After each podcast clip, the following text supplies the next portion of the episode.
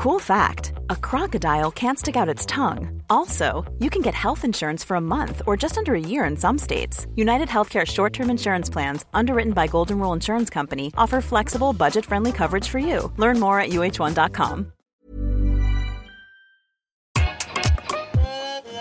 Bonne nouvelle, Kif Taras, le podcast de Rokaya Diallo et Grassly qui saute à pieds joints dans les questions raciales, reprend pour une cinquième saison chez Pseudo Radio. Abonnez-vous au nouveau flux du podcast à retrouver en description pour écouter les nouveaux épisodes. On en profite pour vous faire découvrir un de nos coups de cœur à Binge le documentaire Réparation de Adélie Postman-Pontet et Iris Wedraogo. C'est une série en 7 épisodes produite par nos consoeurs et confrères de Paradiso Media, initialement diffusée dans le podcast L'Histoire en 2022. Dans cette excellente série, les deux journalistes se penchent sur les traces du passé colonial et esclavagiste de l'Occident à travers un procès historique où des descendantes et des descendants d'esclaves ont demandé justice auprès de l'État français. Si vous aimez Kif Taras, vous allez adorer Réparation. Bonne écoute Fort-de-France, Martinique, samedi 9 octobre 2021. Il est 17h et il fait presque nuit. Les rues sont pratiquement vides. Le couvre-feu lié au Covid va bientôt commencer. Avec Adélie, on sonne au cabinet de maître Alain Manville, à deux pas de la cour d'appel. C'est le chef d'orchestre de la dizaine d'avocats qui représentent le MIR, le Mouvement international pour les réparations. Ce soir-là, Maître Manville nous reçoit pour nous expliquer les enjeux du bras de fer juridique qui se joue entre les avocats et l'État français depuis 17 ans.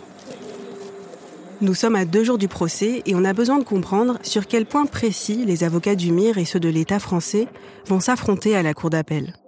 Et sur quoi va se jouer le verdict des juges. Quand Maître Manville ouvre la porte de son cabinet, il nous accueille avec un grand sourire. Bonjour, entrez. Il a environ 70 ans, il est très grand, il a un regard rieur. Il part très souvent dans de grands éclats de rire et dans des digressions sans fin. voilà, bon, euh, je ne vais pas passer parce qu'on va digresser. Mais ce, que, je veux vous dire, c'est que... Il n'a pas vraiment l'allure d'un avocat classique. Bonjour, euh, Alain Manville, avocat au barreau de Fort-de-France, euh, membre du collectif qui suit le dossier depuis maintenant 17 ans. Alain Manville, c'est un personnage un peu hors du commun. Il est devenu avocat sur le tard, vers 40 ans. J'ai découvert qu'avec le droit, il y avait des... c'est un moyen puissant de modifier le monde. On, m'appelait l'avocat des causes perdues. Ça vous dessine un petit peu la manière dont mes confrères voyaient les choses. Toute sa carrière est à l'image du combat pour les réparations. Des procédures titanesques pour mettre fin aux grandes inégalités de ce monde. J'hésite pas à engager des procédures un peu hasardeuses euh, ça réussit pas, hein, la plupart du temps. Mais ça réussit pas parce que je m'attaque souvent à l'État et que l'État a les moyens. Euh, je dis, moi, je suis un 68 heures, donc mes cadres euh, mentaux étaient ceux d'un 68 heures. Mais c'est très tard, vraiment très tard, hein, que la réflexion sur la traite et l'esclavage comme, réalité contemporaine hein, m'est apparue. C'était un paradoxe. J'avais 50 ans à l'époque. Je me suis dit, mais merde, attends, ton arrière-grand-mère était esclave. Le procès pour les réparations, ça fait 17 ans qu'il le porte.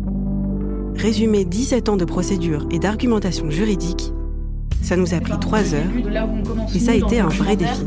Euh, est-ce que vous pouvez nous expliquer ce que change la loi Taubira et pourquoi est-ce qu'elle permet euh, les procédures dont vous vous occupez depuis 17 ans? Oui. Alors, euh... Le premier élément qu'Alain Manville nous a expliqué, c'est que cette procédure prend appui sur la loi Taubira. Et là déjà, il y a un paradoxe énorme. Souvenez-vous, dans l'épisode 4, on vous a expliqué que durant l'écriture de la loi, les députés ont tout fait pour enlever le mot réparation du texte. Pour eux, il ne fallait pas que la loi donne de faux espoirs. Pourtant, c'est bien ce texte que vont utiliser Alain Manville et les avocats du Mouvement international pour les réparations pour fonder leur procédure contre l'État français. Maître Manville, lui, a vu dans cette loi une brèche dans laquelle s'engouffrer.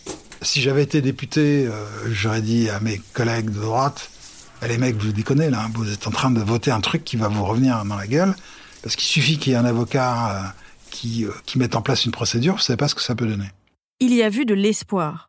La France est le seul pays anciennement esclavagiste à avoir voté une loi proclamant que l'esclavage est un crime contre l'humanité. Voilà ce que changeait la loi Taubira, c'est qu'elle faisait sauter le verrou qui existait Dans le monde entier. Hein. Et cette dénomination, crime contre l'humanité, Maître Manville va s'en servir pour demander des réparations. Si le MIR gagne le procès, l'État devra verser 200 milliards d'euros.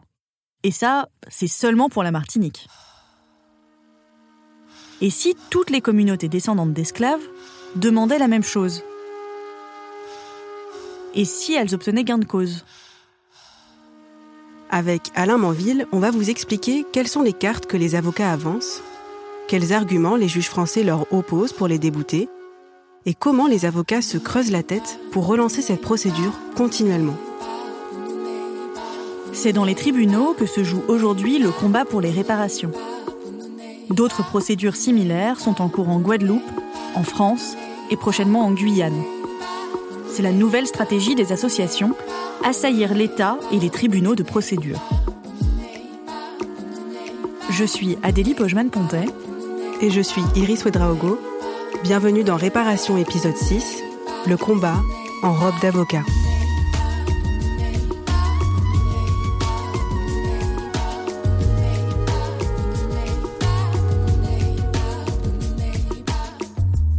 je sais que nous allons gagner.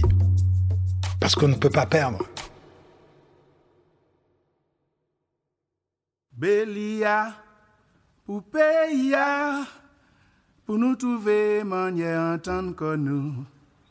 Au là, ça. Cette procédure s'appuie donc sur la loi Taubira de 2001. Parmi les associations et les militants qui se sont battus pour cette loi, un slogan revient régulièrement. Les trois R reconnaissance, réparation, réconciliation. La loi Taubira de 2001, c'est la première étape, la reconnaissance du crime contre l'humanité. Dans les années qui suivent le vote de la loi, il est donc temps de passer à l'étape suivante, le deuxième R, les réparations. En 2005, une association en particulier est créée pour porter à bras le corps cette revendication.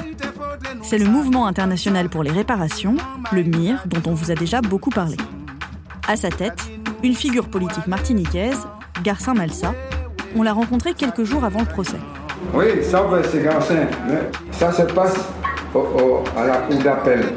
Aujourd'hui, Garcin Malsa est un vieux monsieur, il a 88 ans, mais il est toujours président du MIR. Je suis Garcin Malsa et je suis un écologiste euh, de la première depuis 1974. Il a été maire de Sainte-Anne, une ville au sud de la Martinique pendant 25 ans, et il a été le premier maire écologiste de France. Chaque année, il organise un convoi pour les réparations, une marche de 6 jours, qui traverse la Martinique pour honorer les ancêtres esclavisés. C'est donc cette association qui, en 2005, assigne l'État en justice pour la première fois, dans l'espoir d'obtenir des réparations. À l'époque, c'était très difficile à la fois de trouver les avocats et d'affronter directement l'État français, d'affronter les juges. Parce qu'affronter les juges, à cette période et même à présent, tant pour les avocats que pour les militants, c'était effectivement se trouver devant une sorte de rouleau compresseur inébranlable. Il fallait trouver des avocats prêts à jouer le jeu. Entre en scène, Alain Manville. Et donc j'ai commencé à discuter avec Malsa. Au départ, euh, les confrères me regardaient avec un oeil bizarre. Euh, et j'ai réussi à convaincre Malsa. Et tous les deux, donc on a dit on le fait. Alain Manville et Garcin Malsa arrivent à convaincre d'autres avocats et d'autres associations de se lancer dans cette procédure inédite. Et donc, euh, je m'appelle lorsque nous avons déposé la plainte, et France Antille avait titré, en gros, encore Malsa qui va demander 200 milliards de dollars à l'État français. Nous étions un peu ridiculisés, marginalisés. 200 milliards d'euros, c'est une première provision en attendant l'estimation finale. Le MIR demande aussi la création de deux comités d'experts pour procéder à cette estimation et pour répartir cette somme. Pour demander tout cet argent à l'État français, quels arguments les avocats utilisent-ils? Tout commence par un principe de droit très simple. C'est Magali Besson, professeure en philosophie politique, qui nous l'a expliqué. Toute personne qui a commis un crime avéré, reconnu comme tel, doit le réparer. D'accord c'est, vraiment, euh, je veux dire, euh, quand vous élevez des enfants, hein, ça fait partie des espèces de grands principes. Si tu as fait une bêtise, il faut réparer d'une manière ou d'une autre. Jusque-là, c'est plutôt simple.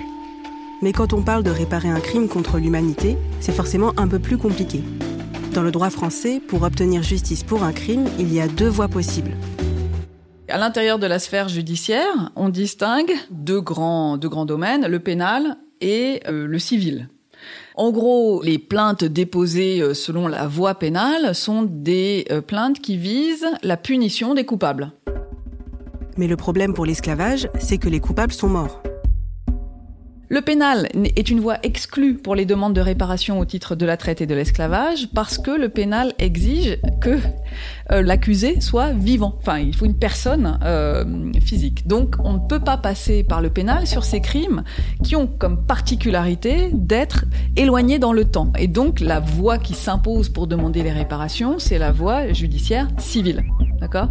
Les questions déposées au civil sont ces questions qui visent la réparation des victimes. La procédure civile, c'est donc ce qui permet à une victime d'être indemnisée. Par exemple, si quelqu'un a brûlé votre maison, vous pouvez demander un dédommagement de, disons, 20 000 euros pour réparer les dégâts. Pour obtenir ce dédommagement, il faut démontrer que c'est bien l'incendie qui a détruit la maison. Pour un incendie, c'est relativement facile. Mais quand on parle d'une atteinte à une personne, estimer un dommage de façon monétaire peut sembler arbitraire et cynique. Mais en réalité, dans les tribunaux, c'est ce que l'on fait pour rendre justice. On indemnise les victimes et leurs familles quand on a prouvé un lien de cause à effet. La difficulté pour l'esclavage, c'est de prouver que ces crimes ont encore des effets sur la vie des plaignants aujourd'hui. C'est extrêmement difficile de prouver euh, tout ce qui doit être euh, prouvé pour que le droit à réparation soit reconnu comme tel. Et c'est pour démontrer tout ça que les plaidoiries du procès se focalisent sur l'oubli, sur la mémoire de l'esclavage, c'est-à-dire toutes les conséquences insidieuses qu'un traumatisme aussi long et vaste a sur une société. la question de la bonne équivalence, de la bonne compensation par rapport à des crimes qui sont massifs, qui ont impliqué énormément de personnes individuelles, d'institutions, d'États, euh, d'organisations transnationales, etc. La question de la bonne compensation, elle devient très compliquée. Mais l'intuition est très simple au départ. Cette intuition très simple dont nous parle Magali Besson n'est pas si facile à mettre en pratique quand on parle d'un crime contre l'humanité, d'un crime aussi important et surtout aussi vieux. C'est en effet le premier problème auquel se sont heurtés les avocats, l'ancienneté du crime. En droit français, il existe un principe, la prescription. Pour pouvoir être indemnisé, il faut entamer des démarches judiciaires dans le laps de temps prévu par la loi. A priori, pour l'esclavage, c'était trop tard. Sauf qu'Alain Manville a vu une brèche dans la loi Taubira. Un crime contre l'humanité, c'est par définition imprescriptible il n'y a pas de limite dans le temps pour entamer des procédures. Voilà, donc euh, on a compris que la loi Taubira était une révolution fondamentale. C'est donc sur cette base qu'en 2005, le mouvement international pour les réparations assigne l'État en justice. Mais rapidement, ils sont déboutés. Le juge maintient que le crime est trop vieux pour être jugé. L'association fait appel. Douze ans plus tard, les juges de la Cour d'appel rendent leur décision et insistent. Le crime est prescrit. Alain Manville et les avocats s'entêtent. Ils vont jusqu'à la Cour de cassation, la plus haute juridiction française. Là encore, la décision reste la même. Alain Manville ne comprend pas. L'esclavage serait-il le seul crime contre l'humanité pour lequel il y aurait prescription? C'est d'ailleurs de là que j'ai un profond irrespect pour euh, les jurisprudences de la Cour de cassation. Et puis, euh, bah, ils se sont trompés. Voilà, je suis pas d'accord avec eux et donc euh, je continuais à penser comme je pense. J'estime que si une décision de la Cour de cassation est mal fondée en droit, à mon avis, hein, selon ma conception du droit, je suis en mesure de la contester. Et j'en ai contesté beaucoup de décisions et j'ai fini par avoir gain de cause. Hein. Alors pourquoi ce dialogue de sourds? Comment les juges argumentent-ils cette décision? Tout repose sur une différence d'interprétation de la loi Taubira.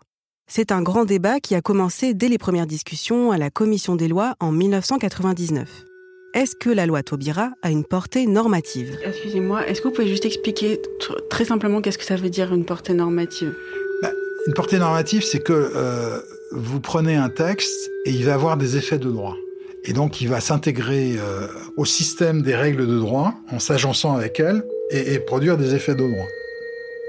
Alors, comment je peux vous expliquer Ça, plus simplement, euh, alors, simplement pour Alain Manville, ça peut prendre 45 minutes, donc en résumé, Au départ, toutes les lois sont normatives. Ça signifie qu'elles créent une nouvelle norme dans la société en disant tel comportement est désormais illégal. Et donc ce comportement illégal, on peut le punir.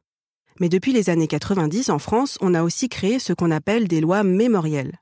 Ce sont des lois qui ne punissent rien, mais qui donnent seulement le point de vue de l'État sur un fait historique. Par exemple, il existe des lois qui déclarent que l'État français reconnaît l'existence de la Shoah ou encore du génocide arménien. On les appelle aussi des lois déclaratives. Magali Besson. Ça avait déjà fait couler énormément d'encre, hein, cette idée de loi mémorielle, parce que si on fait une loi, il faut l'accompagner, euh, il faut aller jusqu'au bout de, de, la normativité de la loi. Et il y a pas mal de gens qui avaient dit, le, ça sert à rien les lois déclaratives, parce que ce sont des lois euh, mi-figue, moisi, mi-raisin aigre, comme on dit chez moi, c'est-à-dire des lois qui vont pas jusqu'au bout la loi Taubira a été votée et pensée par les députés comme une loi déclarative, une loi mémorielle. Et quand on regarde, en effet, la plupart des représentants passent leur temps à insister sur le fait que cette loi n'est pas normative, cette loi n'est pas répressive, cette loi n'ouvre pas de droit à réparation. C'est sur ça que se basent les juges de la Cour de cassation pour délivrer leurs décisions. Selon eux, il faut respecter l'esprit de la loi. Mais pour Alain Manville, il y a un hic. La loi Taubira, elle n'a pas fait que déclarer le point de vue de l'État sur l'esclavage. Elle prévoyait aussi des applications claires dans la société. Par exemple, après son vote, on a créé des musées, on a changé les programmes scolaires. Euh, la loi Taubira ne peut pas être une loi mémorielle parce qu'il y a des décrets d'application. D'accord? S'il y a des décrets d'application, c'est qu'elle a une portée normative. C'est un argument qu'a avancé Alain Manville devant la Cour, sans succès. C'est-à-dire qu'en fait, euh, si, j'essaye de synthétiser et de reformuler, mhm.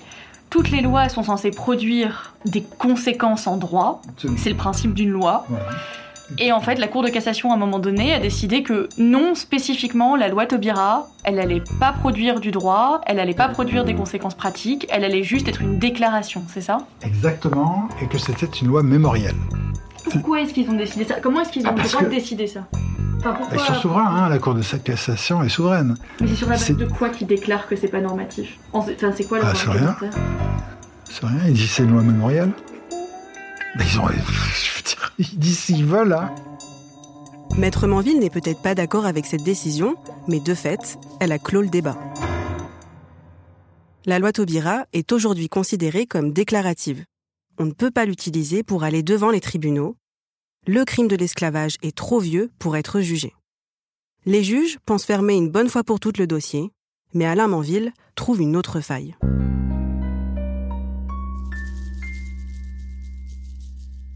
Dans leur décision, les juges ont avancé un autre argument qui renforce la prescription.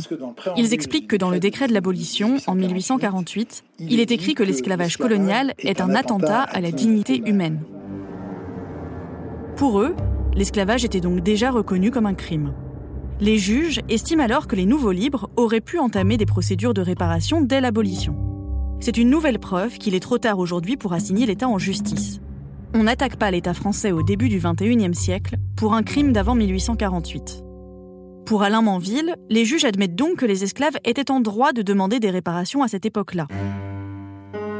Paradoxe magistral. C'est une aubaine. Certes, ils avancent qu'aujourd'hui c'est trop tard, mais ils viennent de légitimer le droit aux réparations de l'esclavage. Donc, on, se retrouve avec ce deuxième fondement pour obtenir réparation. Pour Alain Manville, il y a une hypocrisie dans cette interprétation du décret de l'abolition.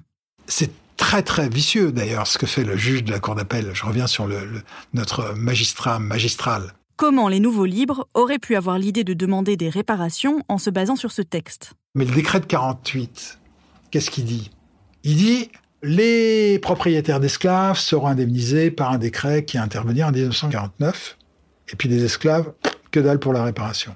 Comment ce texte peut-il permettre aux nouveaux libres de demander des réparations si le mot n'y figure même pas? Et si ce sont leurs bourreaux qui en obtiennent? Il y a des réparations pour les maîtres esclavagistes, mais pas pour les esclaves qui sont les victimes. C'est là qu'Alain Manville trouve son nouvel argument. Comment on va les baiser vraiment bien? C'est en leur disant oui, vous avez raison. Euh, en 1848, euh, le type qui était, euh, qui était un meuble, que le maître pouvait tuer s'il le désirait, qui, qui était une loque humaine, même si c'était des esclaves qui étaient des hommes. qui était illettré, euh, peut envisager d'aller demander à l'État français, dont on lui dit mais attendez, c'est l'État, c'est la République qui vous a libéré, vous avez une dette, en... oubliez ce que vous étiez, ne soyez que ce qu'on vous offre. Quoi Qu'est-ce qu'on leur offre D'être citoyen français, c'est-à-dire d'aller poser un bulletin de vote. Euh, on leur donne pas d'indemnisation, on leur donne pas de maison, on leur donne pas de propriété. Donc on les laisse nus dans leur dénuement absolu à l'époque où ils étaient encore esclaves.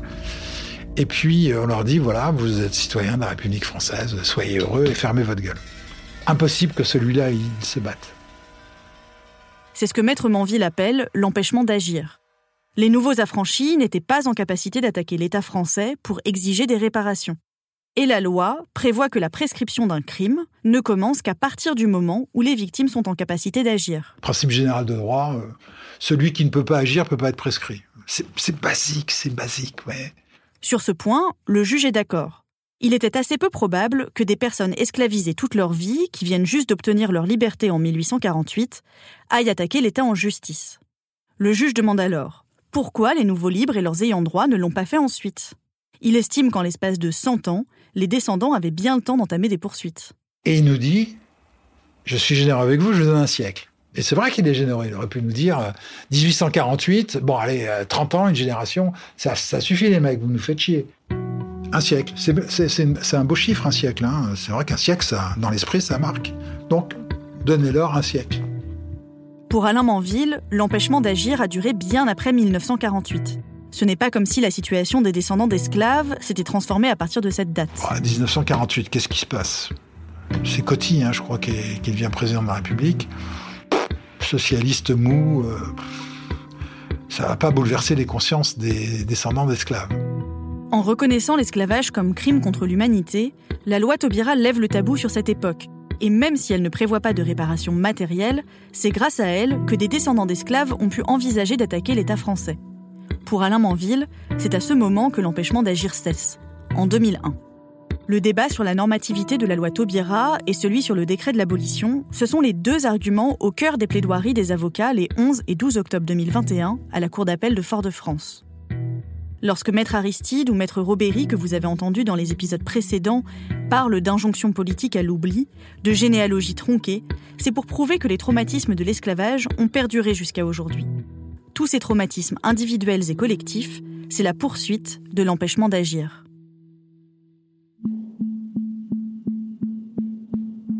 Le 18 janvier 2022, la Cour d'appel de Fort-de-France a débouté le MIR, une nouvelle fois. Alain Manville, Garcin-Malsa, Lemire, les 50 plaignants et les 10 avocats n'ont pas eu gain de cause. Les avocats n'étaient pas très optimistes, mais pour eux, chaque audience, chaque décision de justice fait avancer leur cause petit à petit. Je sais que ça fonctionne. Tout ce qu'on a fait, ça fonctionne. Mon but, c'est de forcer les juges, in fine, à rendre le tablier et dire vous avez gagné.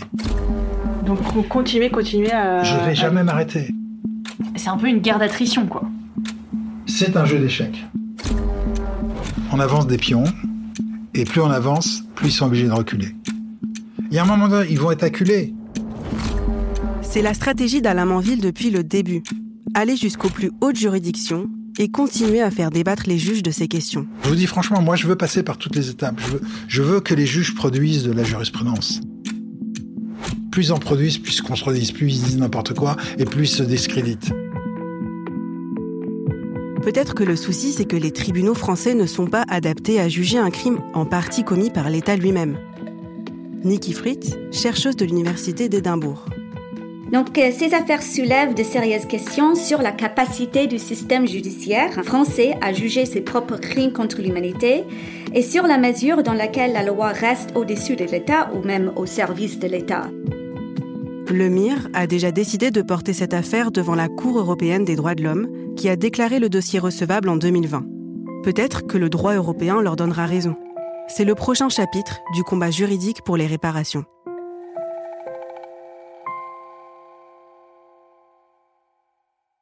Si ça bloque dans les tribunaux, il faut peut-être s'emparer de cette question ailleurs, dans le débat public et citoyen.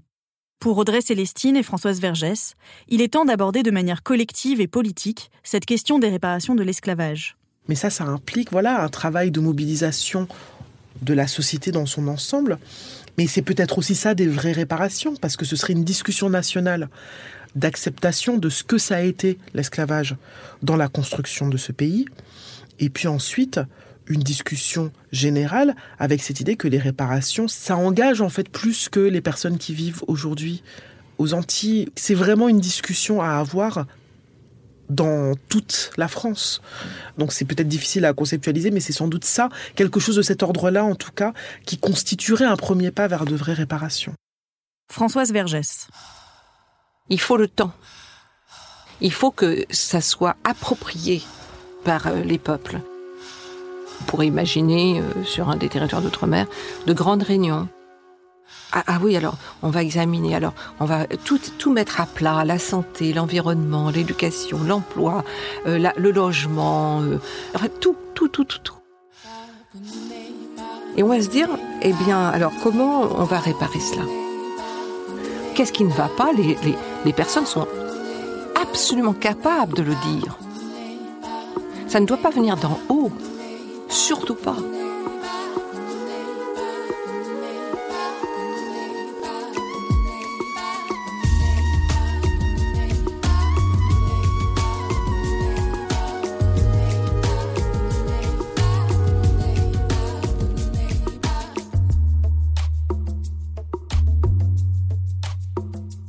Rendez-vous la semaine prochaine pour le septième et dernier épisode de Réparation. C'était Réparation, une production Paradiso Média sur une idée originale d'Iris Ouedraogo et Adélie Pojman-Pontet. Enquête, reportage, écriture et voix, Iris Ouedraogo et Adélie Pojman-Pontet. Réalisation Chloé Cobuta et Louis Calderon. Relecture et conseil éditorial Gabriel Ramin. Consultante historique Myriam Cotias. Musique originale Célia Wa. Comédien voix Sarah Vildeuil, Jérémy Dubar, Aloïs Vanderf et Jules Darmanin. Enregistrement Marin Grisot. Mixage Louise Calderon. Assistante de production Amy Faconnier. Directrice de production Oriane Bettoni. Producteur délégué Louis Daboussi, Lorenzo Benedetti et Benoît Dunègre. Ce documentaire a reçu le soutien du ministère de la Culture aux auteurs et autrices de podcasts. Mom deserves the best, and there's no better place to shop for Mother's Day than Whole Foods Market. They're your destination for unbeatable savings, from premium gifts to show-stopping flowers and irresistible desserts. Start by saving 33% with Prime on all body care and candles. Then get a 15-stem bunch of tulips for just $9.99 each with Prime. Round out Mom's menu with festive rosé, irresistible berry chantilly cake, and more special treats. Come celebrate Mother's Day at Whole Foods Market.